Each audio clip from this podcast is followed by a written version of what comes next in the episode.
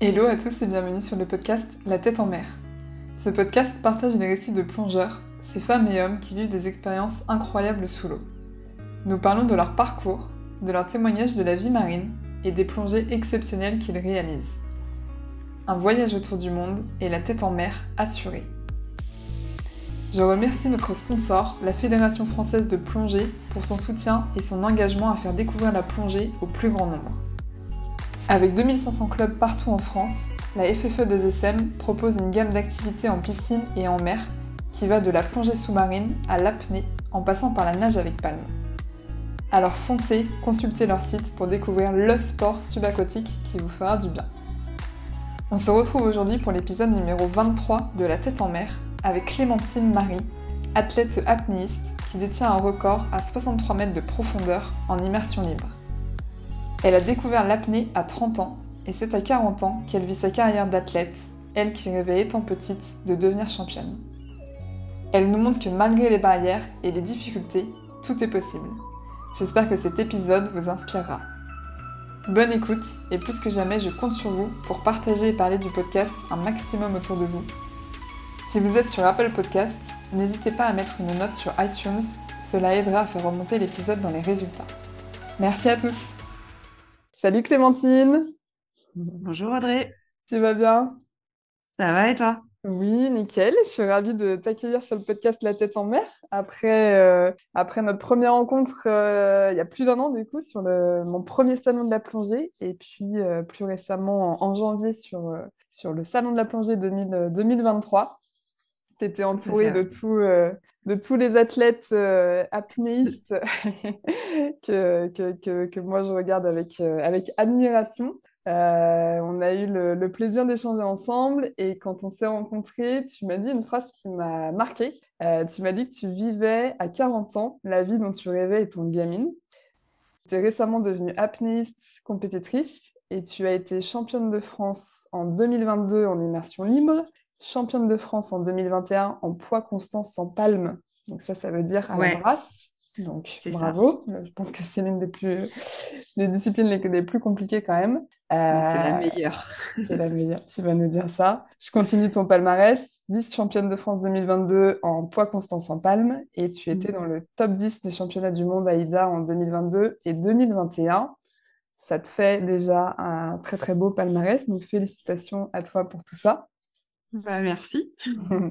Est-ce que tu peux nous expliquer du coup un peu ton, ton parcours pour en arriver là, vu que cette, euh, cette nouvelle vie finalement est arrivée euh, euh, ben, un petit peu plus tard dans, dans ta vie et que j'ai cru comprendre que tu la soupçonnais pas du tout en fait? Ouais, ouais, ouais, c'est un, un, petit peu ça où je la soupçonnais pas ou j'osais pas, je, je sais pas trop. alors moi, j'ai, enfin, je, je suis j'ai commencé à être dans l'eau depuis que je suis petite. En fait, je nage depuis que j'ai trois ans. Et j'ai fait 15 ans de natation synchronisée euh, quand j'étais euh, quand j'étais ado, d'où mes rêves de euh, de championnat du monde, de JO, de, de choses comme ça. J'avais des coachs qui elles étaient en en équipe de France, avaient fait les JO et les championnats du monde, donc ça me faisait rêver. Et puis et puis voilà, et puis la vie a fait que j'ai arrêté la synchro, j'ai fait mes études, j'ai travaillé et et j'ai commencé l'apnée un peu après mes 30 ans. D'accord.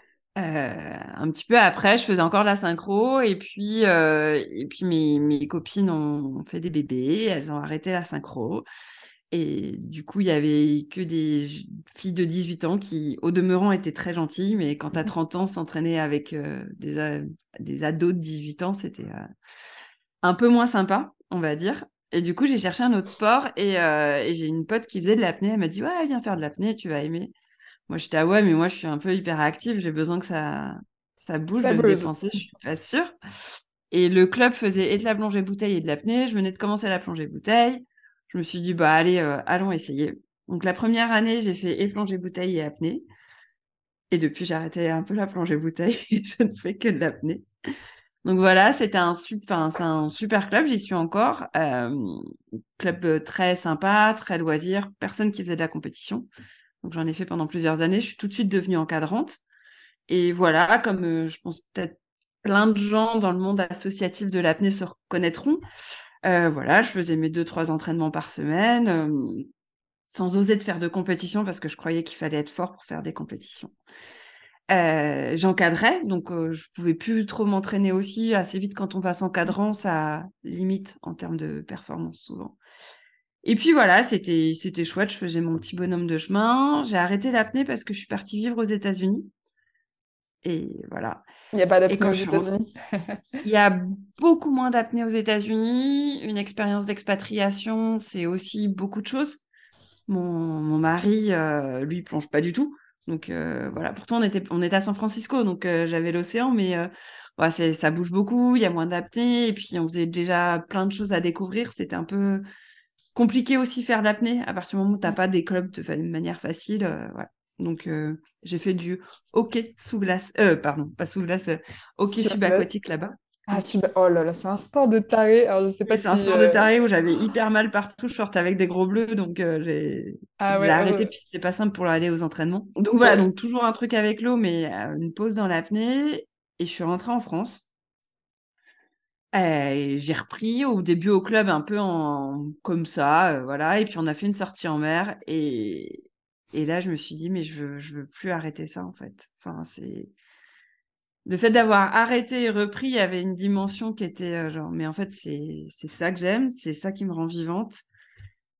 Et puis voilà, quelques mois après, j'ai rencontré la personne qui me coach actuellement, qui est Abdelatif Alouache. Mmh et, euh, et puis, euh, lui, puis d'autres compétiteurs. Et en discutant, je me suis rendu compte que, bah, en fait, je pouvais faire de la compétition.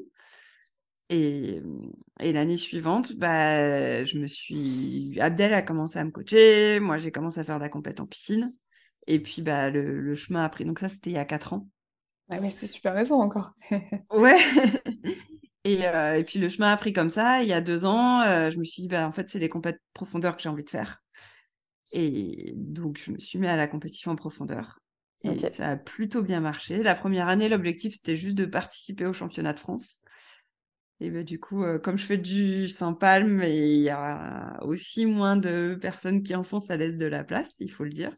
D'accord. Et, euh, et, du coup, bah, ça a plutôt bien marché et ça m'a donné aussi une sélection pour euh, aller faire les championnats du monde. Aïda. Voilà. Trop bien, génial. Et bah, sacré, sacré parcours. Et du coup, tu as commencé plus en, piscine finalement. Tu t'es entraîné euh, en apnée en piscine.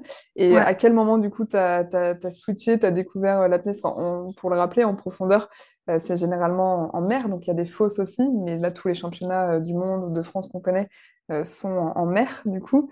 Qu'est-ce qui t'a, toi, donné envie d'aller d'aller chercher ces profondeurs? Tu sais, dans les clubs, il y a souvent des sorties en mer et tout, tu découvres un peu comme ça. Donc, euh, bah, c'est vrai que la mer, c'est, on va dire, un peu euh, l'objectif un peu plus ultime de l'apnée et c'est quand même une autre dimension, même si c'est très, très chouette en piscine. Je, je tiens à le dire, on peut faire plein d'apnées en piscine et très sympa. Euh, et voilà, et ben, c'est un peu quand j'ai rencontré, quand j'ai rencontré Abdel, où j'ai commencé aussi à travailler sur de la profondeur et, euh, et avec des sensations qui sont différentes, qui sont beaucoup plus fortes. Et, euh, et du coup, j'ai commencé à progresser sur la profondeur et à me dire, bah non, non, c'est ça que j'aime, c'est ça que je veux faire. Donc, mettre en place plein de trucs pour pouvoir aller plonger euh, régulièrement, parce que moi, j'habite à Paris. Donc, c'est pas forcément très, très simple toujours. Comme beaucoup d'apnéistes, hein, j'ai l'impression. Il y a quand même une grosse communauté de, de plongeurs et d'apnéistes à Paris. Hein il y a une grosse communauté qui est plutôt chouette. Il y a un gros tissu euh, social et, euh, et euh, une belle émulation. Moi, je trouve ça assez génial. Je pense qu'on a beaucoup de chance. Il se passe plein de choses dans les clubs et dans les piscines et en faux. C'est des gens qui vont aussi régulièrement en mer. On va dire le truc qui est bien à Paris, c'est qu'au moins on est central et on peut aller un peu partout. Donc, on est obligé de, bouger pour aller en mer. Mais d'un autre côté, on a des, possibilités assez faciles, des vols directs, des choses comme ça. Et donc, sur tes titres de, championne de France, donc on disait 2022 en immersion libre, 2021 en poids constant sans palme, euh, tu allais à quelle profondeur du coup? Alors en 2021, je suis allée à 37 mètres et 61 mètres l'année dernière en immersion libre. Ok. Et c'était des profondeurs que tu avais déjà fait en entraînement ou tu les as seulement fait lors du championnat? Alors en brasse, euh, j'avais fait bien plus profond à l'entraînement. Euh, ouais, j'étais sûre que je me souvienne bien. À l'époque, je devais être sur 45 mètres à l'entraînement. Ok. Et j'avais annoncé 37 mètres euh, en compétition. Ouais. pour plein de raisons. C'est ça qui est hyper intéressant aussi sur les, sur les compètes, parce qu'en fait, ce que tu annonces, c'est hyper stratégique et il y a plein de facteurs qui rentrent en jeu. Et les stratégies ne seront pas les mêmes de l'un à l'autre, ce qui est normal. Euh, mais voilà, j'avais euh, j'avais annoncé, euh, annoncé moins. Et par contre, celle d'immersion libre, c'était mon max. Trop bien. Ok. Donc, tu t'as fait ton max en compétition. C'est ça que j'ai l'impression. J'ai fait mon max en compétition ce jour-là, ouais. J'avais fait au NAC euh, la semaine d'avant, euh, quelques mètres en dessous. Donc euh, voilà, on savait, on savait que ça passerait pas mal, sur pas mal de critères. C'était pas non plus, allez, je tente, j'essaye. En fait, voilà. Je savais qu'il y avait de la marche sur la compense, je savais qu'il y avait de la marche sur l'hypoxie. Donc du coup, j'avais tous les paramètres qui me permettaient de savoir que je pouvais, je pouvais aller faire ce max-là en confiance. Génial. Et malgré, euh, c'était une question que je voulais te, poser aussi, on va revenir sur la brasse après du coup, euh, tout, ce, tout cet aspect compète, euh, j'imagine que ça apporte quand même une certaine pression. Donc c'est vrai que j'ai l'impression que c'est quand même assez rare que les apnéistes, que les athlètes font leur max le jour J de la compétition. Ça va souvent être quelques mètres de, de moins. Et, donc toi, tu démontres le contraire. Bah non, ce jour-là, tu as fait, fait ton max. Comment tu, euh, comment tu gères en fait toute cette pression? Est-ce que tu arrives à te mettre dans ta bulle comme tu arrives à le faire en entraînement? Bah, c'est, c'est, ouais, ça va. Enfin, moi, j'arrive assez bien. Je pense que c'est mon côté euh, compétitrice. Enfin, j'adore la compétition. J'adore faire. Tu voulais pas en faire, mais tu n'osais pas en faire, comme tu as dit, mais finalement, c'est ton truc. ouais, je n'osais pas en faire, mais en fait, j'adore ça. J'adorais ça quand je faisais de la synchro. Euh, et j'adore ça, mais pour tout ce qui va avec, en fait j'aime l'avant, j'aime l'après. Enfin, voilà, j'aime l'ambiance des compétitions, mmh euh, les rencontres que tu as, enfin, tout, tout cet univers-là, moi, c'est un truc que j'adore. Et, euh, et, du coup, j'apprends à me mettre dans ma bulle. Donc, c'est un truc qui se travaille, en fait, comme, euh, comme le reste, comme juste une perf pure. Tu, tu travailles aussi d'apprendre à être dans ta bulle. Ça se travaille à l'entraînement, en faisant des perfs à l'entraînement. Hum, faire une perf à l'entraînement, c'est pas forcément faire un max, c'est aussi apprendre à se préparer pour être en, euh, dans, dans euh, bah, qu'est-ce que j'ai besoin pour m'échauffer, qu'est-ce que j'ai besoin pour être dans ma bulle. Et tout ça, tu, tu apprends petit à petit à être concentré sur l'instant et pas, euh, sur le chiffre, bizarrement. voilà, à gérer le stress, tous ces trucs-là. Donc ça s'apprend aussi. Ça, c'est un truc que je gère plutôt, plutôt bien, être vraiment focus sur moi, sur l'instant et oublier le reste. Et à la question de faire son max en compète, je pense qu'il y a, a un peu tout. Et puis, il y a, c'est ce que je disais tout à l'heure, il y a la façon dont tu vas et qu'est-ce que ce chiffre représente en fait pour toi. Euh, là, en fait, quand tu, quand tu découpes une performance, c'est pas juste allez, j'essaye et je verrai en fait. Je sais ce qui constitue une performance, je sais les différents paramètres et, euh, et du coup, je savais que je pouvais le faire parce qu'en fait, si je découpe chacun des paramètres, je sais que je suis capable de le faire. Donc, j'ai jamais réalisé en soi ce chiffre-là, mais j'ai tous les éléments qui me permettent d'être confiante pour savoir que je peux le faire. C'est ce que je te disais tout à l'heure, c'est euh, au niveau de la compense. Euh, donc, on a que j'avais dû faire 59 mètres et mm. je savais que j'étais hyper large sur la compense. Donc, il n'y avait pas de doute que je pouvais rajouter 2 mètres, en fait. Euh, sur l'hypoxie aussi, j'ai appris à me connaître de par l'expérience. Donc, je savais qu'entre 59 et 61, les deux mètres de plus en termes d'hypoxie, ils étaient faisables. C'est pas des profondeurs euh, où je vais aller narcoser. Donc là-dessus, euh, il y avait voilà, il y avait peu de chances que je découvre euh, quelque chose. J'ai de l'expérience sur la compétition, enfin, tu vois, d'avoir fait les championnats du monde et tout. Donc du coup, bon, bah, normalement, le stress, je sais comment je le gère. Donc en fait, tout en, en découpant tous les paramètres de qui font une performance, et en disant bon bah celui-là je l'ai, celui-là je l'ai, celui-là je l'ai, tu dis bah je peux la faire en fait. Tu, tu vois ce que je veux dire? Complètement. Ouais, ouais, ouais. t'étais, étais sereine et t'étais dans la maîtrise en fait. Je pense. ouais, c'est ça. T'as pas fait Exactement. Parce que euh, voilà, tous les paramètres, ils étaient, euh, ils étaient ouverts. Quand je fais mon échauffe, je savais que ça allait bien, que j'avais mes paramètres euh, de savoir dans quel état j'étais, est-ce que ça passe ou, ou, pas. Ok, je suis bien jour là, donc donc je suis ultra confiante. Et du coup, je sais que je sais que je peux y aller. Et comment tu te sens quand tu es à ces profondeurs-là? Donc, euh, moins, on est moins 37 euh, à la brasse, euh, moins 50, moins 60 euh, en, en bipalme. Comment, euh, quand tu sais que tu es si profond et qu'il va y avoir à faire voilà, la, la remontée quand même, comment tu, comment tu te sens? Est-ce que tu es, heureuse sous l'eau? On a, je pense, tous l'image en tête du, du grand bleu, bien évidemment. Mais ouais, qu'est-ce que, qu'est-ce que tu ressens, toi? Euh, alors, je sais pas si je ressens beaucoup de choses sur l'instant, parce qu'en fait, je suis hyper focus. Ouais.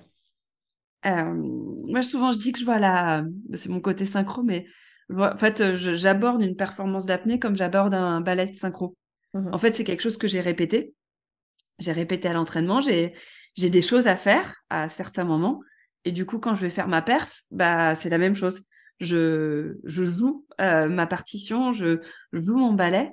Et euh, je, je pense pas qu'il y ait de place à, à penser à quelque chose et pas de place sur le moment aux émotions aussi. Euh, parce que voilà, je me concentre sur mon relâchement, je me concentre sur ma compense, je me concentre sur ma technique.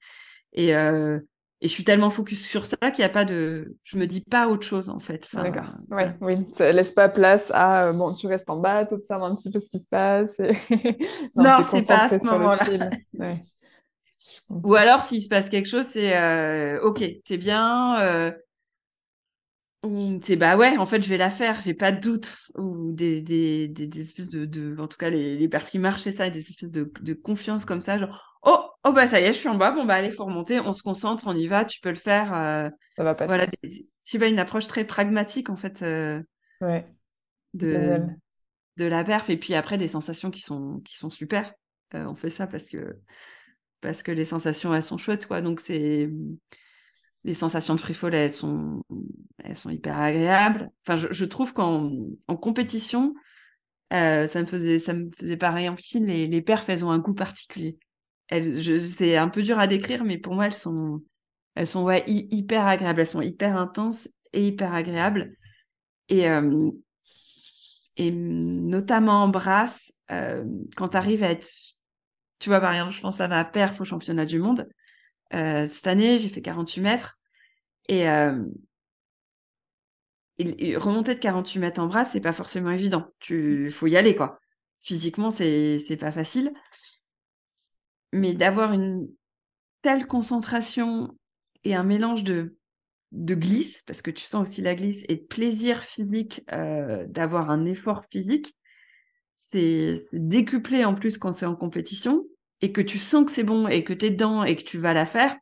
Il y a une espèce de, de, de truc assez génial, euh, un peu pas évident à décrire, Ouais, mais c'est enivrant. fort. Qui est, euh, et pour le coup, quand tu sors des sensations euh, et de fierté, parce que tu dis putain, j'ai fait ça, quoi. Et puis là, je pense que tu as la célébration, non, aussi quand tu remontes, tu as tout ton staff, tu as tes appuis de sécurité Ouais, t'as t'attendent. des... exactement, t'as tout ça, quoi. Mais du coup, il y a une satisfaction qui est juste, plus c'est dur, plus la satisfaction, elle est forte, de toute façon. ouais, D'où la brasse aussi.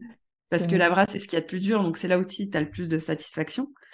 Et euh, et t'as tout qui explose, qui ressort et tout. euh, c'est. Et puis tout le partage avec, euh, comme tu le dis, avec les apnéistes de sécu, avec, euh, avec les juges, avec les gens avec qui tu t'es entraîné, avec le coach, avec tout le monde, ça fait, ça fait des Ouais. trucs assez. Génial. Tu vois, t'en parles avec des, étoiles dans les yeux.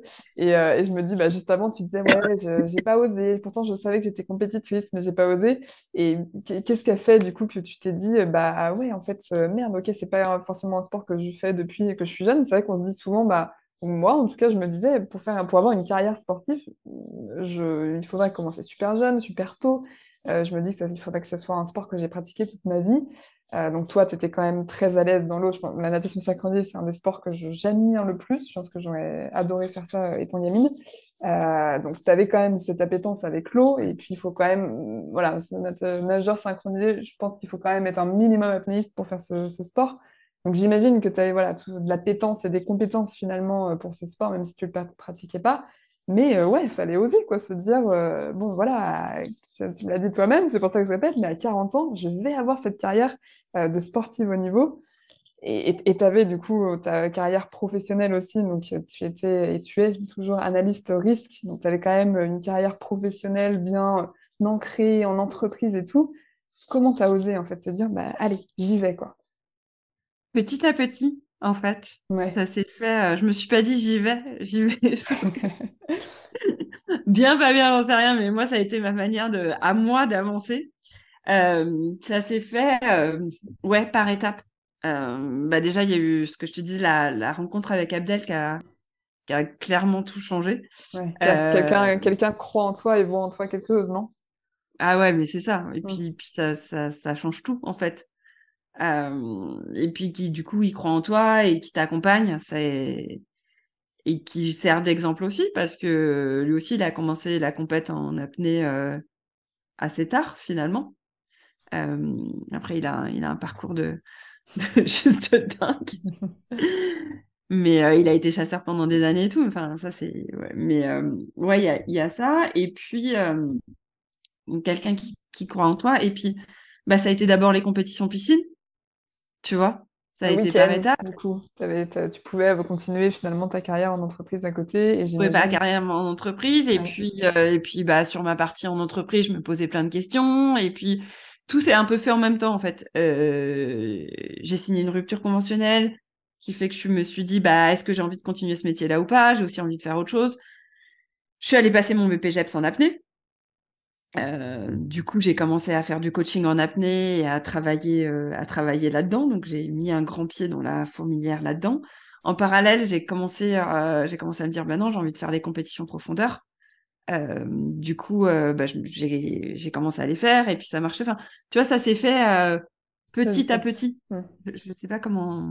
Ouais, ouais, ok. Il n'y a pas une rupture un jour où tu t'es dit, ok, allez, je me mets à fond là-dedans t'es voilà t'as un côté un peu euh, aventurière j'imagine et puis tu voilà es compétitrice comme tu l'as dit mais step by step. Et j'ai besoin de te rassurer il y a un côté assez génial en fait c'est que tu dis bah ouais en fait je peux je peux rêver peut-être très grand et puis bah je vais peut-être pas y arriver tout de suite. Donc en fait je vais découper en étapes qui sont beaucoup plus gérables et puis je vais y aller étape par étape. Et puis en fait en faisant ça bah, je gagne de l'expérience je comprends un peu mieux comment ça fonctionne. Je discute avec aussi plein d'athlètes euh, en comprenant bah, c'est quoi leur parcours. Donc, il y a, plein de parcours différents et c'est ça qui est hyper intéressant. T'en as qui, en un ou deux ans, vont tout exploser, qui sont hyper talentueux.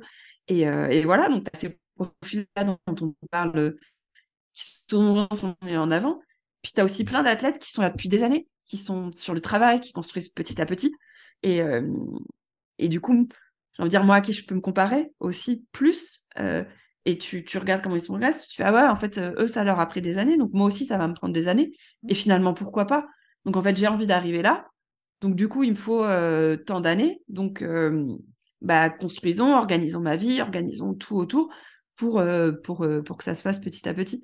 Et du coup, tu récupères et de l'expérience et des informations qui petit à petit permettent d'avancer, de construire en fait.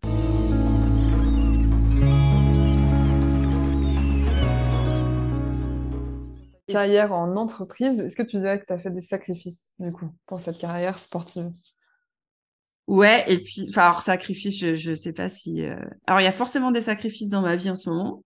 C'est pas toujours très simple de, de tout faire. Euh, sur la partie. Euh... Après, j'aime pas le mot sacrifice parce que, parce que tout ce que je fais, je le fais avec tellement de, de bonheur et, c'est tellement enrichissant, quelles que soient les, étapes, qu'elles soient difficiles ou pas, que, je ne le vis pas du tout comme un, comme un sacrifice, en fait. Après, il y a des choix. Il y a des choix à faire, je ne peux pas tout faire. Sur la carrière en entreprise, du coup, donc je te disais, j'ai passé mon, mon BPGEPS. J'en avais un peu marre de ce que je faisais. Je suis allée, euh, j'ai fait du coaching en apnée, j'ai fait du coaching de respiration apnée à sec. L'idée, c'était d'apporter euh, à des gens ce que l'apnée m'apportait en termes de concentration, de travail sur soi, de relaxation et de travailler avec les entreprises. Euh, ça a bien marché au début, ça a été un peu plus compliqué après. Enfin, tout, toute la vie d'une entrepreneuse avec les hauts, les bas, pourquoi ça marche, ça marche pas. Et, et voilà. Et l'an dernier, par exemple, typiquement, j'ai eu une conclusion que être athlète et coach, c'était très compliqué je n'arrivais pas à faire les deux. donc, pour le coup, je ne pouvais pas continuer. Si je voulais continuer à être athlète, je ne pouvais pas continuer à faire du coaching en apnée financièrement, en termes d'énergie, en termes de vie personnelle. ça ne pouvait pas marcher, c'était pas équilibré. Donc là, il fallait un peu se rendre à l'évidence et se dire bah, comment est-ce que je peux faire pour que ça, continue, la partie athlète, elle marche, elle me plaît. C'est clairement ma priorité parce que c'est maintenant, en fait. Euh, donc, comment est-ce que je réorganise? Et là, je me suis dit, bah, je vais reprendre des missions. J'ai la chance, et c'est là aussi où c'est super d'avoir 40 ans, d'avoir posé pendant 15 ans, c'est que du coup, j'ai une force qui est d'avoir plusieurs compétences. Et c'est de se dire, bah, je vais utiliser ça, je vais reprendre euh, ce que je sais faire à côté et euh, je vais utiliser, finalement, j'ai toutes ces choses-là, donc autant, autant construire avec. Et je vais reprendre du boulot. Alors, pour le moment, je bosse en freelance, en gestion des risques, pour, pour ajuster un petit peu tout ça et, et faire que ça fonctionne. Quoi. Voilà. Donc, c'est pas facile, c'est pas simple, c'est plein de tests et se réinventer à chaque fois. Alors, oui, j'ai peut-être pas la carrière que que j'aurais, euh, ou je prends peut-être pas des postes que, que je pourrais avoir si je faisais pas les autres choses à côté. Parce que euh, tu peux pas euh, et avoir ce que ça demande d'être athlète en termes de concentration, de temps, et avoir un poste avec plein de responsabilités, plein de stress et des heures, des heures à rallonge. c'est pas ça, c'est pas compatible. Mmh. Après, euh, ça me va bien, en fait. tu vois? Dire, ouais. C'est clair, ouais, ça te permet à côté d'avoir du temps, de ta passion. Et, euh, et voilà, je pense qu'en effet, il faut, il faut faire des choix. Est-ce que tu dirais que par tes employeurs ou par tes clients actuels, vu que tu bosses en tant que freelance, euh, cette carrière sportive est bien acceptée? Est-ce que tu arrives à avoir une certaine flexibilité dans ton agenda? Est-ce que les gens sont, voilà, comprennent et, et te laissent un peu de, marge de manœuvre pour que tu puisses t'épanouir et t'entraîner euh, sur, euh, sur cette activité? Eh, Étonnamment, oui. Ouais, c'est bien compris. Quoi. Étonnamment parce que moi, je me suis dit, euh, ben, les gens vont pas comprendre, ils vont me dire qu'ils s'en moquent. Mm. enfin, tu vois, ça allait. J'avais une vision d'un truc qui allait être pris de manière ultra négative.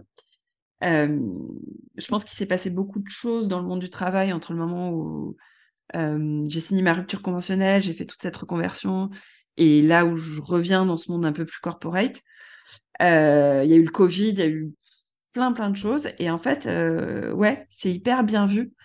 Euh, des gens trouvent ça super. Le fait que je sois athlète, ça m'apporte beaucoup de choses, même au niveau professionnel.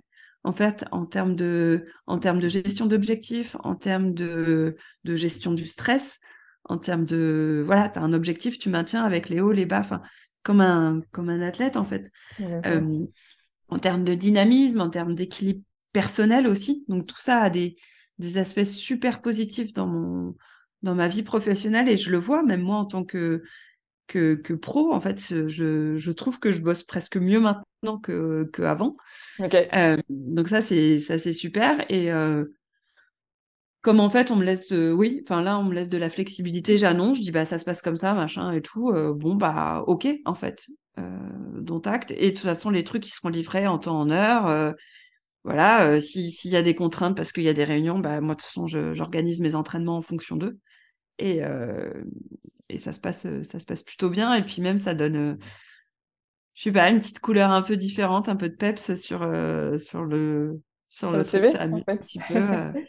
Ouais, j'imagine que c'est un côté même limite ouais, attirant pour, pour, les, pour les employeurs ou pour, pour les clients de se dire euh, waouh, ok, elle va, elle va travailler sur ce sujet-là. À côté, elle est athlète. Donc, ouais, j'imagine qu'on qu'on s'attend à ce que tu sois limite encore plus performante, plus résistante au stress. Donc, euh, donc c'est vrai que moi, je, m'imagine à la place d'un employeur, je le verrais plutôt, plutôt bien. Euh, mais je, je, questionnais du coup, euh, qu'est-ce que tu penses dans notre société actuelle? Est-ce qu'on laisse assez de place justement euh, à la pratique du sport? Alors peut-être même sans parler euh, de devenir athlète, tu vois, au niveau comme toi tu l'es. Euh, mais je, je, sais que voilà, parfois si on, moi ça m'arrive, je, je, travaille, je suis fatiguée ou je sens que là je suis plus du tout productive, je me dis, eh, tu sais quoi, je ferme l'ordi, je vais surfer, euh, je vais faire un footing, je vais faire euh, quoi que ce soit, et en fait, ça va me redynamiser. Et c'est exactement ce qui se passe à chaque fois. Et en fait, quand je reviens, je me mets sur l'ordi, et là, ce que j'aurais fait peut-être en une heure, je le fais en 30 minutes. Euh, mais donc, dans la société dans laquelle je travaille, c'est très bien vu, donc c'est OK. Mais dans d'autres boîtes, je me dis, mais j'aurais pas osé leur dire, attendez les gars, là, j'arrête la réunion, ou j'arrête de bosser, je vais faire mon footing, et puis je reviens. Hein. tu vois, ça aurait été complètement mal vu. Et alors que je me dis, le sport est quand même quelque chose qui est tellement important pour, pour nous tous, pour notre bien-être, euh, à la fois physique, à la fois mental. J'ai pas franchement l'impression qu'on laisse assez de place en fait à, ça dans la, ouais, dans, dans, la vie pro, en fait. Ouais, je, je, pense que ça dépend des entreprises. Je pense que ça change. Je suis assez d'accord avec toi. Moi, là, je le vois. genre, en début d'après, moi, le, le, le 15-17, c'est un créneau compliqué pour travailler, par exemple. Par contre, euh, pour aller faire du sport, c'est un moment où je suis hyper efficace. Et euh, ça m'arrive de caler des entraînements euh, sur ce créneau-là. Et quand je reviens, en fait, je suis ultra efficace. Au lieu d'avoir comaté devant mon ordi pendant deux heures, enfin comme toi, quoi. Je suis allée, je suis allée faire du sport, je reviens.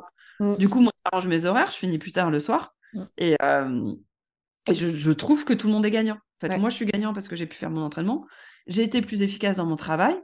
Euh, il est, il est où le problème en fait? Mmh, mmh. Après, je, je, pense que ça arrive de plus en plus. Euh, il y a de plus en plus, en plus d'entreprises qui comprennent ça. Donc, je suis assez optimiste que, que, ça, va, ça va se faire. Mais ouais, ouais, faut laisser. De toute façon, le, corps en a besoin. On est et un corps et un esprit. Donc, il faut, euh, il faut donner de la place aux deux. Après, moi, je sais que quand je bossais aux États-Unis, c'était rigolo parce que déjà, ça, ils avaient une vision différente. Alors, c'était pas du sport, mais par exemple, euh, c'était hyper bien vu euh, quand tu disais, écoute, là, j'arrive pas, je vais marcher. Et tu partais marcher un quart d'heure, une demi-heure. Et en fait, tout le monde trouvait ça normal, en fait. Ou alors, euh, mes one-to-one avec mon boss, on allait marcher. Génial. Et c'était, ça te dit, on va marcher, on va se prendre un café, et ouais. Et du coup, ça, ça allait, et c'était juste normal, en fait. Et tout le monde comprenait, comprenait ça. Ouais. Donc, je pense que petit à petit, ça arrive de plus en plus. Euh, et puis, la société française qui est habituée à regarder les horaires, à être devant le bureau, je pense que ça, ça change? Pas, tu t'imagines, tu dis de 15h à 17h, non, je suis pas dispo parce que mon cerveau ne fonctionne pas, donc je vais m'entraîner. Waouh, tu vois, t'imagines certains employés, mais attendez, c'est en plein milieu d'après-midi, euh, non, non, c'est mort, vous revenez au bureau.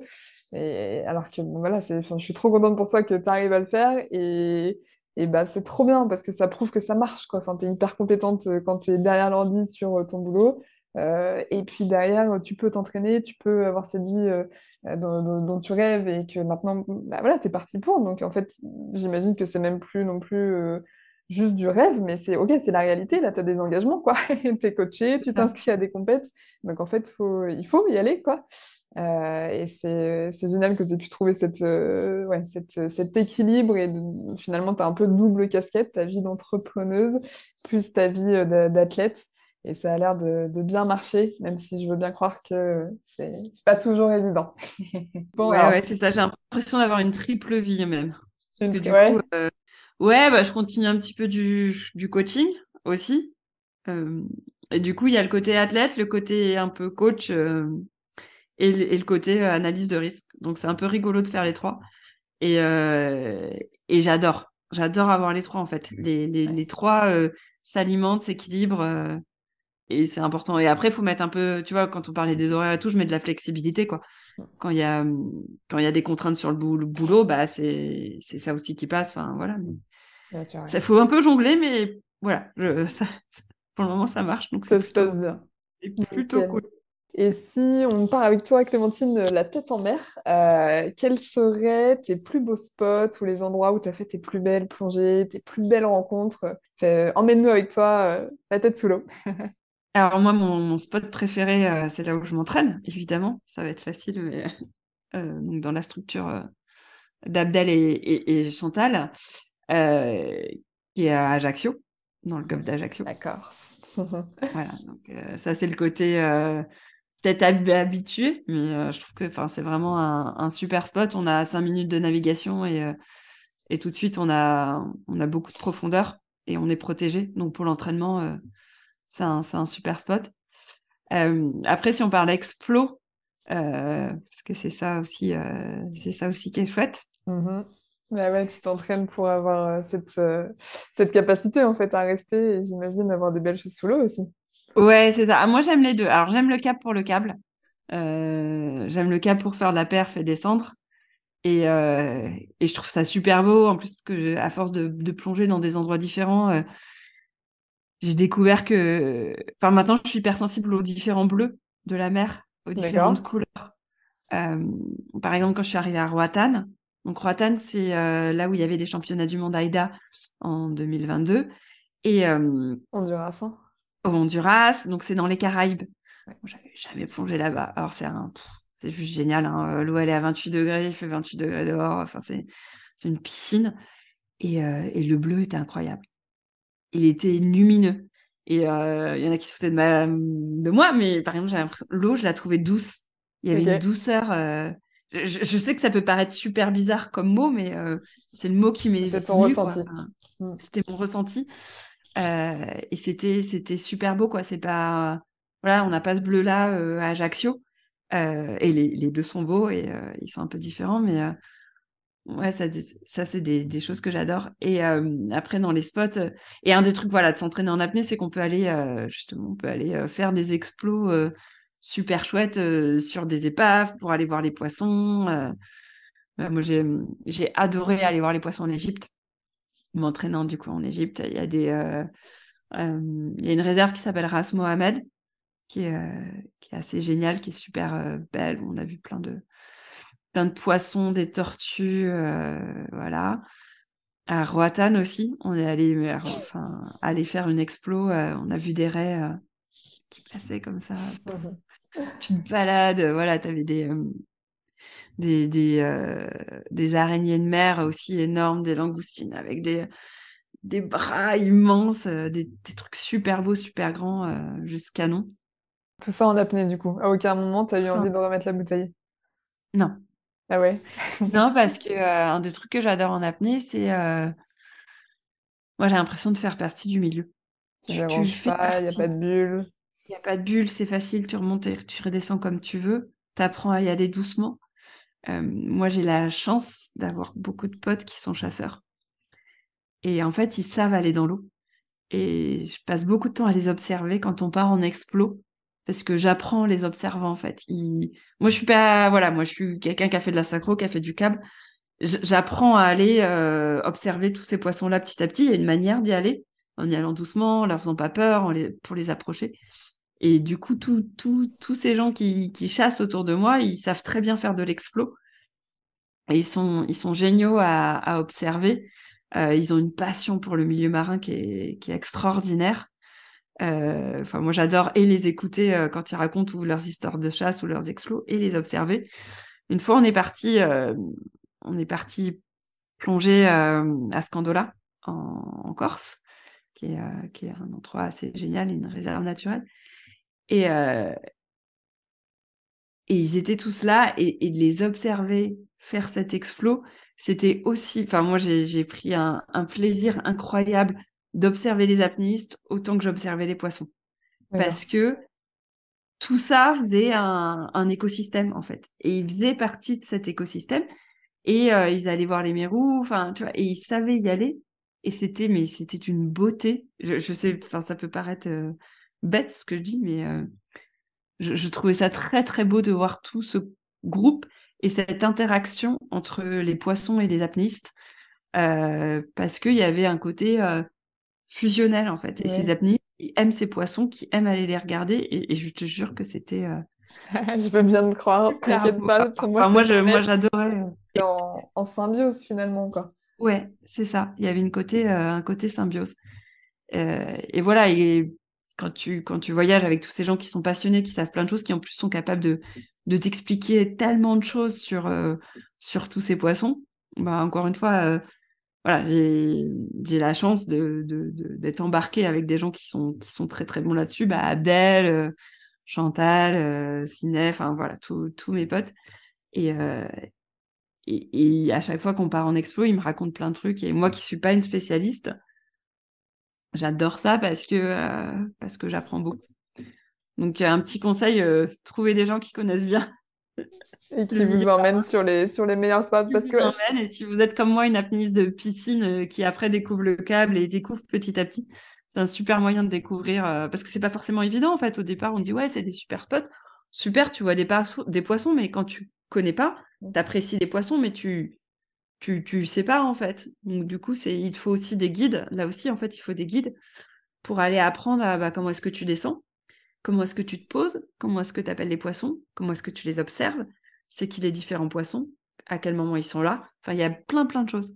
Et c'est vrai que sur ça, les chasseurs savent, savent très très bien la chasse leur a appris beaucoup de choses. C'est clair, c'est clair. Et je, ouais, je pense que la, la chasse sous-marine est vraiment, euh, vraiment différente de la chasse sur Terre. Hein. Euh, mm. on va pas, on n'est pas là pour faire des, des, débats ou quoi que ce soit. Euh, mais euh, mais j'ai vraiment, pour les chasseurs que j'ai rencontrés, à chaque fois, ils avaient en effet cette sensibilité dont tu parles. Euh, et surtout, ils ne tirent pas n'importe quoi. Un chasseur va toujours savoir, OK, là, par exemple, il y a plein de barres. Oui, mais en fait, c'est leur période de reproduction. Donc, on ne tire pas le bar. ils vont savoir les mailles aussi, les tailles. Donc, donc voilà, j'imagine qu'il il existe aussi des chasseurs sous-marins qui font n'importe quoi. Et, et, voilà. Mais en tout cas, moi, ceux que j'ai rencontrés, je te rejoins sur le fait que c'est des gens qui sont euh, passionnés, connaisseurs euh, et, qui, euh, et qui, du coup, font ça bien, quoi, en fait. Ah ouais, ouais. Moi, quand j'ai commencé l'apnée, je trouvais ça à la chasse, l'idée de la chasse, je trouvais ça horrible. Mm. Et en fait, d'avoir discuté, bah, c'est exactement ce que tu viens de dire. Ils savent ce qu'ils font. Le nombre de fois où ils tirent pas parce qu'en fait, je sais pas, des fois juste c'est trop beau, ils vont t'expliquer qu'en fait c'était trop beau et, et voilà. En plus, le poisson, il a quand même plus de chances de survivre que d'être tué, faut le dire, quoi, parce que c'est hyper dur, en fait. Mm. Euh, euh, on tue beaucoup plus de poissons avec euh, d'autres types de pêche qui sont beaucoup plus catastrophiques et beaucoup plus dangereux sur le milieu que par celle-là, qui est finalement peut-être la meilleure technique de pêche, la plus sélective, la meilleure pour le milieu marin. La plus responsable. Hein. Mm. Et oui, moi, je connais pas de chasseurs qui font, enfin, de, de, ceux que je connais, c'est des gens qui font, qui font gaffe, en fait. Euh, qui sont hyper respectueux, hyper amoureux du milieu, euh, hyper amoureux des poissons. Et, euh, et ça m'a vraiment fait changer d'avis sur, sur tout ça, quoi.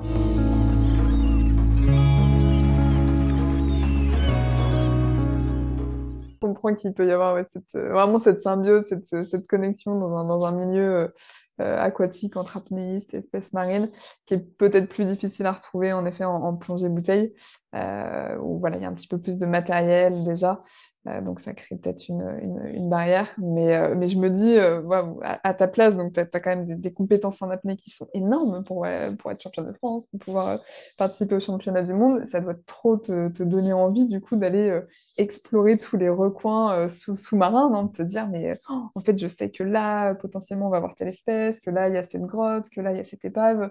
Je, je, vais y aller. En fait, je vais y aller mais tellement simplement et purement, juste en apnée, sans matos, avec euh, ouais, mon corps, mon esprit, euh, mes compétences, et, euh, et, je vais vivre des trucs de fou, quoi. T'es, chanceuse pour ça.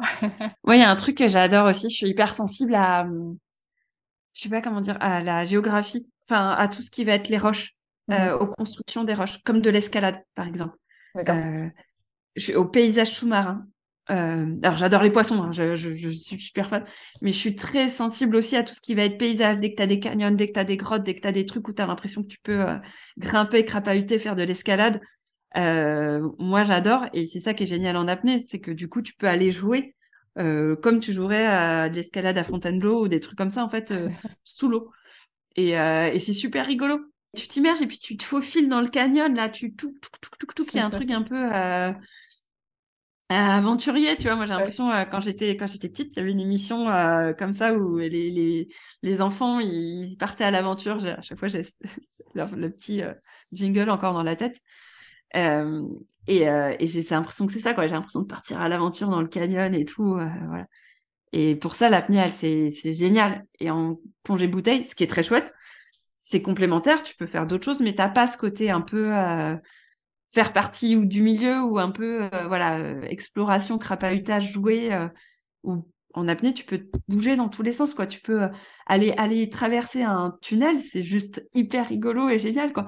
T'as un peu le stress parce que tu te dis ah est-ce que je vais remonter? Qu'est-ce que je vais et moi je trouve ça rigolo. Donc souvent t'as quelqu'un qui va te montrer qui passe devant tu fais bon c'est bon il l'a fait je peux le faire et puis du coup tu passes derrière t'as l'autre pour la sécu et puis bah, c'est juste, euh, voilà, en fait, le truc était hyper facile, tu as largement la capacité, mais, euh, mais même moi, dans ces cas-là, parce que c'est un tunnel et tout, tu as le petit, euh, tu vois, le, le petit toc au cœur.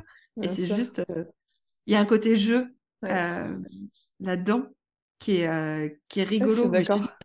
Du coup, de revenir une enfant ou tout ça, ou comme tu, comme tu fais du bloc, ou comme tu, voilà, comme tu joues comme ça, c'est c'est assez rigolo. Mais le problème de s'entraîner, c'est que je m'entraîne beaucoup et j'ai pas beaucoup de temps pour faire des explos, donc ça, c'est la frustration. Ouais, c'est vrai. Alors, du coup, pour euh, venir un petit, revenir un petit peu sur ton, ta, ta, carrière du coup, de sportif au niveau, euh, tu t'entraînes à quelle fréquence? Alors, euh, j'ai un découpage de l'année un peu saisonnier. Donc, tout ce qui est automne-hiver, ça va être de l'entraînement en salle et en piscine. Donc, là, c'est ce que je fais, c'est ce que je fais en ce moment. Et eh oui, on est le 15 février. Donc, on, fait, on fait le fond on fait le foncier, on prépare, euh, on prépare le corps.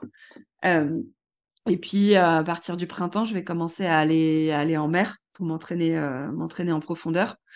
du coup, bah, je m'entraîne en Corse. Donc, du coup, du coup, voilà, en s'entraînant plusieurs, plusieurs fois par semaine sur, sur de la profondeur jusqu'au, jusqu'aux compétitions. Et voilà, c'est un peu, c'est un peu la grosse organisation.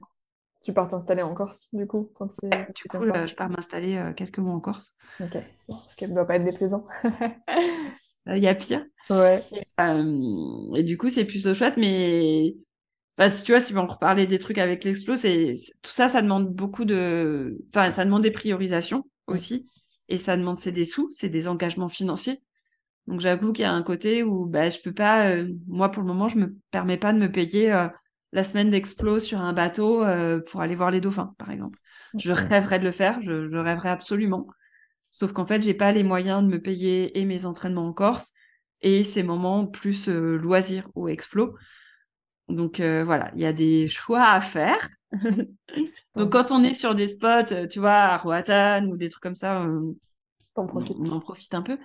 Mais euh, voilà, et puis partir sur une journée d'explo, c'est fatigant aussi physiquement, en fait. Enfin, c'est absolument génial, c'est extraordinaire, mais physiquement, ça tire aussi. Donc c'est un peu, donc ça veut dire que l'entraînement du d'après, il peut en pâtir un peu. Donc tu peux le faire de temps en temps, mais tu peux, tu peux pas. Enfin, moi, je me permets pas de le faire euh, autant que je voudrais, parce que, euh, alors peut-être que petit à petit, avec plus d'expérience, je pourrais, mais voilà, il y a, une histoire de priorité et, euh, et d'investissement. Et du coup, il faut un peu, un peu sérieux, tu vois. Ouais, un peu de discipline, quoi. Ben ouais. J'ai l'impression, ouais, ça va avec le, ça va avec l'athlète, quoi. Je pense qu'aucun athlète n'est euh, à son, voilà, à son niveau sans discipline et sans, euh, c'est pour ça que je te parlais un petit peu tout à l'heure de, de, sacrifice, parce que je pense que voilà, on voit que tu en parles avec, euh, avec passion et tout, mais j'imagine aussi bah, qu'il y a les, les, côtés euh, un peu, un peu moins, moins simples de cette, de cette vie d'athlète.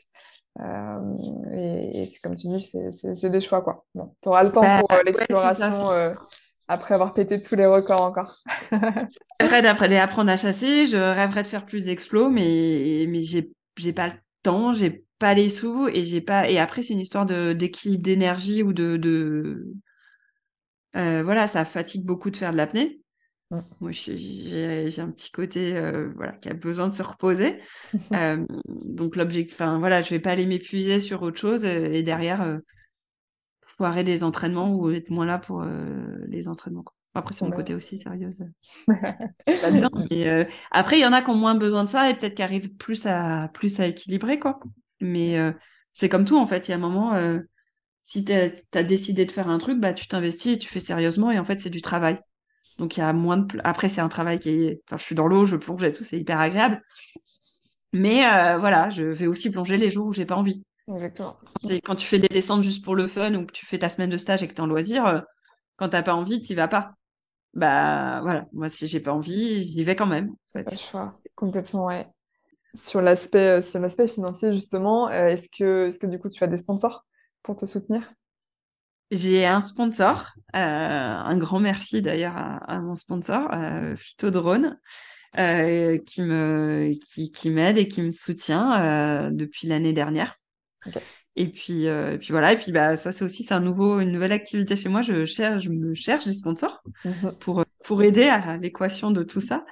Et, euh, et c'est pas simple. C'est euh, dans, tu vois, après la découverte de c'est quoi être athlète, euh, là c'est aussi euh, c'est quoi de chercher un sponsor. Ouais. Et c'est un peu, euh, voilà, je trouve ça, c'est un peu comme c'est quoi être entrepreneur, tu vois, quand tu quand tu te lances dans un truc, tu sais pas. Et ça aussi, c'est un, c'est un métier, c'est une activité. Il y a des codes, il y a des manières de faire. voilà, c'est un peu. Complètement, ouais. ouais. Et ma découverte actuelle et c'est pas simple. Et puis c'est pas quelque chose où où on te dit comment faut faire, où il y a des plein de blogs avec plein de gens qui disent comment faire. Exactement, ouais. Voilà. tu, tu, découvres et c'est aussi, ça fait partie du métier, je pense maintenant, et ça, y a, voilà. c'est quelque chose à découvrir aussi un petit peu tout seul, en réussissant, en se plantant, en découvrant. Moi, je trouve, euh, j'ai l'impression que l'apnée a quand même une super image en ce moment. C'est un sport qui a l'air d'être vachement tendance. Euh, je sais que la liste d'attente pour, pour rejoindre les clubs d'apnée euh, est, énorme, donc ça a l'air quand même de voilà d'être d'être à la mode.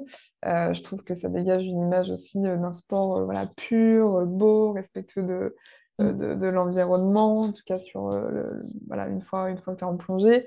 est-ce que tu dis que les, les, entreprises du coup sont, sont quand même attirées par tout ça? Ou, ou, par exemple, voilà, des, des, boîtes vont carrément les préférer euh, sponsoriser, euh, euh, je dis bêtise, mais du football ou des sports un petit peu plus populaires, en fait.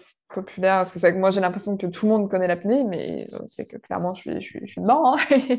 mais mais c'est vrai que la notoriété reste encore faible par rapport à d'autres sports, le foot, le handball, l'athlétisme, des, des choses comme ça, quoi. Ouais, c'est un peu ça. En fait, euh, quand tu commences à chercher des sponsors, tu... En fait, c'est tous les sportifs qui cherchent des sponsors. Et du coup, c'est pas juste ton sport. Donc moi aussi, pour moi, tout le monde connaît l'apnée, mais en fait, non. Alors, il y a une super image. Euh, en plus, voilà, tu peux l'utiliser sur des, des, questions euh, de communication, d'écologie, de milieu marin et tout. Donc ça, c'est ça, c'est super. Mais la question, enfin, mais il n'y a pas que moi. Il y a aussi qui cherche un sponsor. Il y a plein d'autres gens. Il y a la question de des gens, enfin, euh, de sponsoriser des équipes versus euh, des sportifs individuels.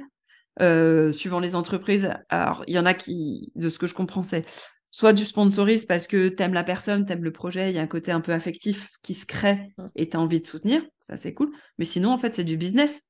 Donc tu et, et quelque part, c'est ça aussi qui est hyper intéressant et sur c'est des sujets que je commence vraiment à regarder. Il y a, il y a vraiment des questions économiques en fait.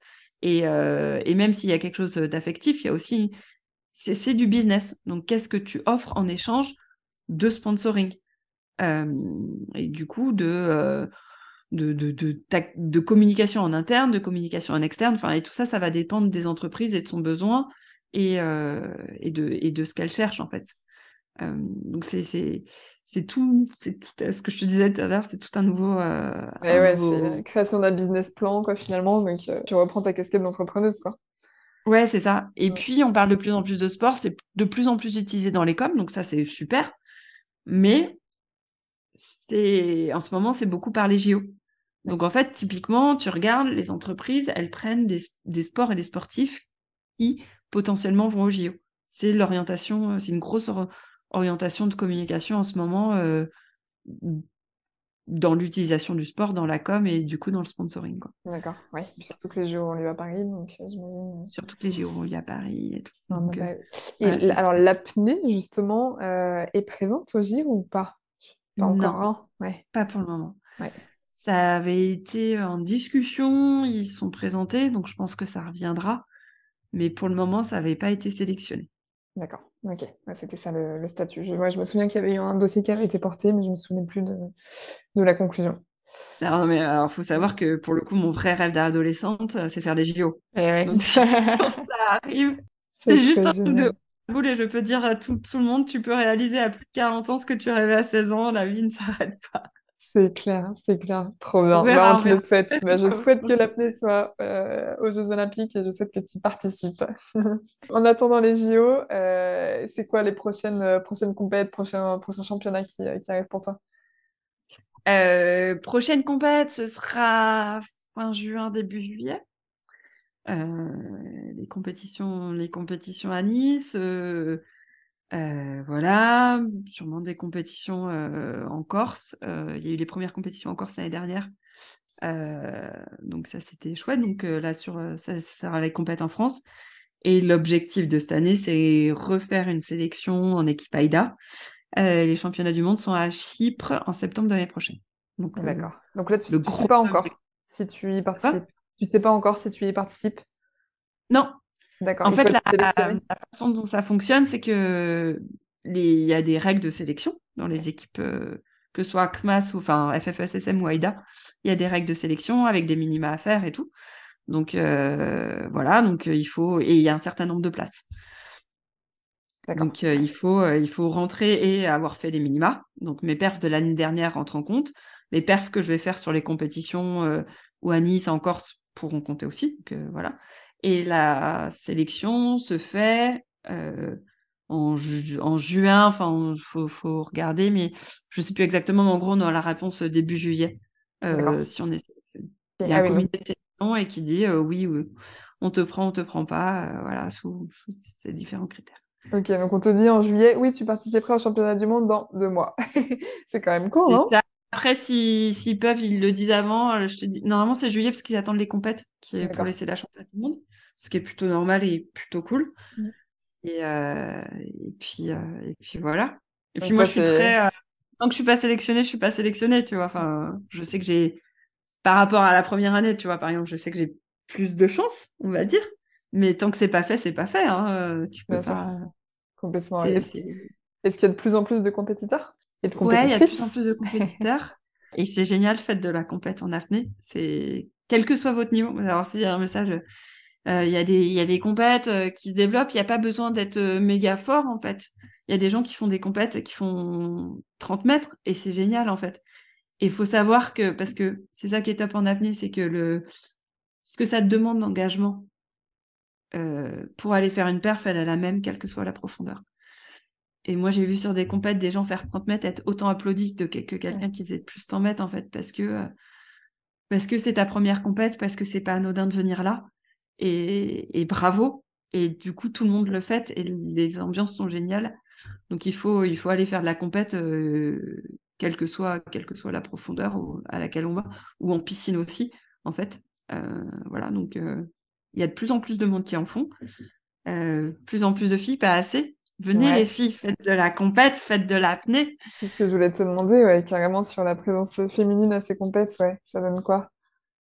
C'est, il y en a moins, clairement, euh, ce qui est un peu dommage. Enfin, moi, j'aimerais bien qu'il y ait, parce que ça serait cool qu'il y ait plus de filles, ça fait de l'émulation, c'est comme ça aussi que ça, ça nous fait tout avancer. Enfin, c'est ma vision euh, mmh la compétition. Euh, donc il y en a, il y en a beaucoup moins. Je saurais pas te donner les proportions, mais euh, je dirais quoi sur le dernier championnat de France sur 40, 40 euh, inscrits, on devait être un peu moins de 10 filles. D'accord, ouais. Moins de 25% encore. ça reste beaucoup. On n'est pas sur du 50-50. pas encore. Mais après, c'est toute la question de l'accès au sport des femmes, de manière mmh générale. Mmh Et qui, qui, qui est une grosse question. Et puis, L'avenir, je trouve que c'est un super sport qui se pratique de manière mixte, que tout le monde peut pratiquer. Ça, c'est vraiment top. Mais ça reste quand même un milieu plutôt masculin, il faut le dire. Donc, bah, petit à petit, euh, on, va, on va féminiser tout ça parce qu'il n'y a pas de raison. En plus, c'est pas du tout un milieu sexiste. Enfin, moi, j'ai jamais eu aucun problème de, de sexisme, de quoi que ce soit dans ce milieu-là. Enfin, moi, je me sens hyper à l'aise. Donc, euh, je me permets de le dire parce que je pense que c'est important s'il y en a qui écoutent ton podcast, qui se posent des questions. Genre, ah, mais il n'y a pas de nénette. Bah ouais, mais en fait, c'est pas grave. Les, les mecs qui y sont, c'est des. Super, ouais, accueillants. Qui, qui sont pas. Euh, je sais pas, il n'y a pas de relou, en fait. j'en ai, j'en ai pas rencontré.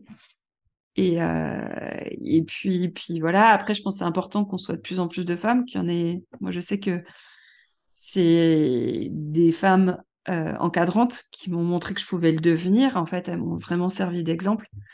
Euh, je parle souvent de donc Chantal, Chantal Marzin, qui est la coach d'Abdel, qui est aussi compétitrice maintenant, qui est juste une, une de dingue et une, enfin, une personne extraordinaire, et qui, moi, m'a vraiment servi d'exemple avant. Euh, tu vois, je te parlais tout à l'heure d'Abdel que j'ai rencontré, qui m'a amené sur cette voie-là. Chantal aussi a été un, un, des, je sais pas comment dire, pilier dans ma dans, dans ce choix-là, parce que en, la voyant, en voyant l'apnée ce qu'elle était et, et elle était encadrante, elle est IRA, euh, enfin elle a un super niveau et tu dis bah bah en fait euh, en fait c'est possible. Peut-être qu'au début tu le dis inconsciemment et qu'après ça devient conscient, mais en fait ça sert de modèle aussi quoi. C'est clair. Et voilà, donc les, les modèles d'encadrante, euh, les modèles de, de compétitrice, c'est hyper important. J'ai, très amie et assez proche de, de Jennifer Wendland, qui est allemande et qui est championne du monde et qui est aussi une ethniste juste extraordinaire, qui bosse à côté. Enfin, en termes d'exemple, euh, la nénette, euh, elle, se pose là, quoi. Elle a un super job à côté, elle gère hyper bien les deux. Et pareil, tu vois, pour tout ce que je te raconte là, bah, Jenny, pour moi, c'est vraiment un exemple et une inspiration, quoi. tu sais, d'autres personnes l'ont fait, d'autres personnes auxquelles tu peux peut-être t'identifier, ou en tout cas avec qui tu as une bonne connexion. Donc, donc ça t'ouvre un peu des portes ou la voie, quoi. Tu te dis, allez, pourquoi, pourquoi pas moi, quoi. Bah, finalement, pourquoi pas moi mm. En fait, il y a un petit côté un peu comme ça. Euh, voilà. Et c'est ce que je te disais, c'est tout ça que je trouve génial, quoi. Tous ces exemples, tous ces partages. Voilà, si moi aussi je peux donner des idées à des gens, ça me ferait super plaisir. Et, euh, et c'est ça qui est, je trouve, c'est ça qui est beau de s'entraîner ensemble. Enfin, ce côté équipe, ce côté partage, ce côté soutien qui est hyper fort. Et il y a un côté chouette dans la compète en apnée. Enfin, moi, ce que c'est qu'il y a vraiment un soutien de tous les athlètes les uns par rapport aux autres. Mhm. Ouais, il n'y a pas de non, c'est moi qui vais faire mieux que toi. C'est allez, vas-y, fais ton, fais ton max et, euh, et trop bien si tu y arrives, on sera trop content quoi. Ouais, il y a un côté face à toi-même. franchement, sur les mondiaux, à chaque fois, moi, tu vois, en plus sur les, les, les avant sur les entraînements, tu croises à peu près les mêmes personnes. Enfin, tu croises souvent les gens qui sont à peu près de ton niveau parce que euh, c'est organisé par profondeur, donc tu, tu les croises facilement. Au début, les premiers jours, tu te regardes un petit peu genre comme ça, tu te fais des petits sourires, puis après, tu te vois tous les jours sur le bateau tu as vu quand la personne avait tourné la veille, tu vois qu'elle retente, mais au final, tu dis, allez, vas-y, aujourd'hui, tu vas y arriver, bon courage. Enfin, tu te mets à discuter des fois euh, avec trois mots d'anglais parce que tu. Enfin, tout le monde parle pas forcément très bien anglais, mais tu arrives à te finir par te comprendre par, euh, par des gestes et tout. Et, euh, et le jour des mondiaux, l'autre, même si elle a fait une perf et du coup, elle sera devant toi sur le classement, je, te promets, et il y a moi, mais je suis pas la seule, tu, tu les encourages en fait. Et tu es plus content qu'ils réussissent parce que ça veut dire que toi aussi tu peux réussir. moi je le prends comme ça. Plutôt qu'ils échouent, qui veut dire que toi aussi tu peux, tu peux échouer. En fait. Complètement, ouais. Il y a quelque chose d'assez beau dans cette communauté, dans ce sport pour le moment, qui est plutôt à encourager les autres que de les voir comme des compétiteurs, concurrents, quoi. Mm. Comme des concurrents. Et après, mm. quand c'est au niveau du, des podiums, je... ça se passe un peu peut-être un peu différemment, je ressens rien. les enjeux sont pas tout à fait les mêmes, mais mais globalement même euh, pour, pour les voir quoi même il y a des félicitations il y a du soutien. Enfin j'ai pas il y a un côté un peu un peu joli béni oui oui euh, dans, dans, ce monde là qui est, qui est hyper agréable quoi. Et tu vois nous on s'entraîne on est plusieurs à s'entraîner ensemble euh, il y a un côté vraiment équipe mmh qui est pas et on parle souvent de sport individuel. Enfin j'en ai du coup j'en ai pas trop parlé mais moi je considère que je m'entraîne en équipe et que je pars en équipe et que je vis quelque chose en équipe en fait même si c'est ouais, même si a au final c'est toi qui fais ta perf, ça sera euh, voilà Clémentine Marie sur le classement, mais il y a ce côté. Non, euh, en fait ma, ma, perf, je serais incapable de la faire déjà s'il n'y avait pas les sécu. Euh, on en parle souvent, mais même les autres gens avec qui je m'entraîne et tous ces partages d'expérience et tous ces soutiens, enfin il y a un truc très fort en fait de faire ça, de faire ça tous ensemble et de et, et toute l'émulation qu'il peut y avoir parce qu'en fait on échange et qu'on partage les uns avec les autres. Trop bien et parce qu'on se soutient et pour se faire la sécu les uns des autres et euh, qu'on partage les, les perfs réussis, qu'on soutient dans les perfs euh, pas réussis, dans, dans tous ces moments-là, dans les moments euh, durs qu'on doit traverser, enfin voilà quoi. Et le côté, le côté équipe, il est hyper fort et il est hyper important. Et moi, je, je sais clairement que j'y arriverai pas, je serai pas là où j'en suis. Je t'ai parlé d'Abdel et Chantal, mais il y a aussi tous les autres, tous les autres avec qui je m'entraîne. Bien sûr. Euh, je serais pas là s'ils étaient pas là, quoi. Ouais, tu te fais tirer vers le haut par, par les autres, par l'énergie des autres, par l'émulation et tout ça. Ouais, c'est ça, par les exemples qui sont, euh, parce que euh, voilà, c'est tout, c'est que des, que, des, que des belles histoires. Et, euh, Trop bien. En fait, tu, je, pense, que tu rappelles que c'est que c'est un bien, que c'est important et que c'est bien d'avoir des modèles. C'est vrai que parfois on peut se dire, oh, mais il faut arrêter de se voir dans la vie des autres, il faut arrêter de mettre des, voilà, des gens sur des piédestals. Ben oui, mais en fait, s'ils te tirent, ces gens-là te tirent vers le haut et te fait dire, mais en fait, pourquoi pas? Enfin, C'est super, en fait. C'est vraiment une, bonne chose, quoi. Bah, écoute, Clémentine, je te remercie beaucoup pour cet échange qu'on a eu ensemble sur euh, l'apnée, la compétition, ta vie d'entrepreneuse, euh, ta vie en freelance, voilà, tes différentes, euh, tes différentes casquettes. Je te souhaite plein, plein de bonnes choses pour la suite. On a hâte de te, de te voir en, compétition. Je suivrai ça avec, euh, avec grande attention. Ça, c'est pareil, les compétitions ne sont pas forcément retransmises à la télé ou quoi, mais on peut les suivre euh, en ligne. Et en fait, maintenant, il y a cette euh, technologie, donc ce, drone finalement sous l'eau qui vous suit et qui descend, qui filme en fait toutes vos descentes. Et je sais que moi, j'avais regardé les dernières compétitions, ça devait être à Roatan d'ailleurs. Oh là là, mais en fait, tu es en apnée avec l'athlète pendant, euh, pendant toute la descente. Tu te dis, c'est quand même très stressant. Je pense que j'ai jamais regardé un sport qui te tient autant en haleine. Quoi. Franchement, regarder un match de foot à côté, c'est de la grosse daube, désolé, mais. Euh, et, ouais, c'est génial. Enfin, ça, pareil, tu vois, je me dis, mais ce serait tellement bien que ces compètes-là soient rediffusées euh, de manière plus, plus large, quoi. Et pourquoi pas sur TF1 Tellement c'est passionnant, quoi. C'est incroyable. Ouais, ouais, il y a, bah, y a, y a, y a le, donc le Dive qui nous suit et euh, c'est retransmis sur YouTube. Donc faut faut pas hésiter, à, faut pas hésiter à suivre. Euh, et puis euh, en plus il y a tout un travail qui est fait de plus en plus pour avoir euh, des commentateurs qui qui permettent de comment parce qu'entre les apnées, il y a du temps d'attente, des trucs comme ça, mais je trouve que la communauté avance de plus en plus pour rendre le truc je sais pas comment dire, mais pour sympa, voilà, actif, sympa à regarder. En fait. ouais. Il se passe plein de trucs autour. Moi, je sais que sur les, les mondiaux, euh, donc il y a, a quelqu'un qui s'appelait Brandon qui faisait les commentaires. Il était super, il a fait un super boulot. Il avait envoyé un, il a interrogé toutes les athlètes avant. Enfin, il nous avait envoyé euh, un Google euh, formulaire à remplir avec plein de questions qu'on répondait ou pas, mais ce qui lui donnait aussi des billes pour faire des commentaires qui étaient intéressants. Enfin, il y a un vrai travail autour qui est fait pour rendre le truc un, un peu plus intéressant. Ils invitent des athlètes à venir parler en même temps pour que ce soit chouette, pour donner les clés de compréhension euh, ou du sport ou sur, sur les personnes et tout. Donc ça se fait de plus en plus et c'est super. Euh, voilà. Ah, moi, j'avais trouvé ça passionnant quoi, de, de suivre cette compète. Euh, c'était. Euh, c'est souvent plus stressant de regarder que de faire la perf. je, pense, je, me, je pense à vos familles qui, à ce moment-là, doivent vous regarder sous l'eau. Il y en a qui doivent, ouais, soit vraiment, soit pas regarder, se dire non, non, je peux pas, je préfère savoir quand il revient. Mais, mais ouais, ouais, c'est, ça tire en haleine, quoi. C'est, vraiment ça le, le mot, quoi. Bon, c'est pour bah ça qu'il faut regarder. Et puis, n'hésitez pas à regarder. Euh, prenez la liste de, des Français, pas que, euh, pas que les, les plus grandes stars. Prenez, regardez tous les Français, euh, quels que soient les. Enfin, dans, dans les deux équipes, et Aïda et Mas, il y a, y a plein de nouveaux mondes qui arrivent et qui sont vraiment super. et qui sont en train de progresser. Donc, ça peut être aussi une manière de suivre. C'est chouette quand tu choisis un petit peu que tu gardes pas que au hasard, tu vois. Donc, soit parce que c'est des apnéistes que tu as croisés pendant tes voyages, euh, que quand tu es allé à Dab, quand tu es allé aux Philippines, des trucs comme ça, donc tu les connais. Soit, euh, bah voilà, le petit côté cocorico, euh, ça se trouve assez facilement. Prenez la liste de tous les Français et allez regarder les pertes des Français. On a les horaires de passage et, et, ça rend le truc un petit peu, un petit peu sympa de suivre comme ça des athlètes et les champions parce qu'ils sont super forts et c'est super beau et tout ça, mais pas forcément que les champions. Non, mais voilà, il y a pas. En tout cas, si je parle des mondiaux, ça va aussi, euh, c'est aussi un peu rigolo d'aller euh, d'aller voir tout le monde. En fait, ça donne une vision complète. Euh. Bah en tout cas, c'est bon, tu vas. J'allais déjà regarder, mais là, tu m'as encore plus convaincu pour suivre ça avec attention. Je pense que je poserai une semaine off.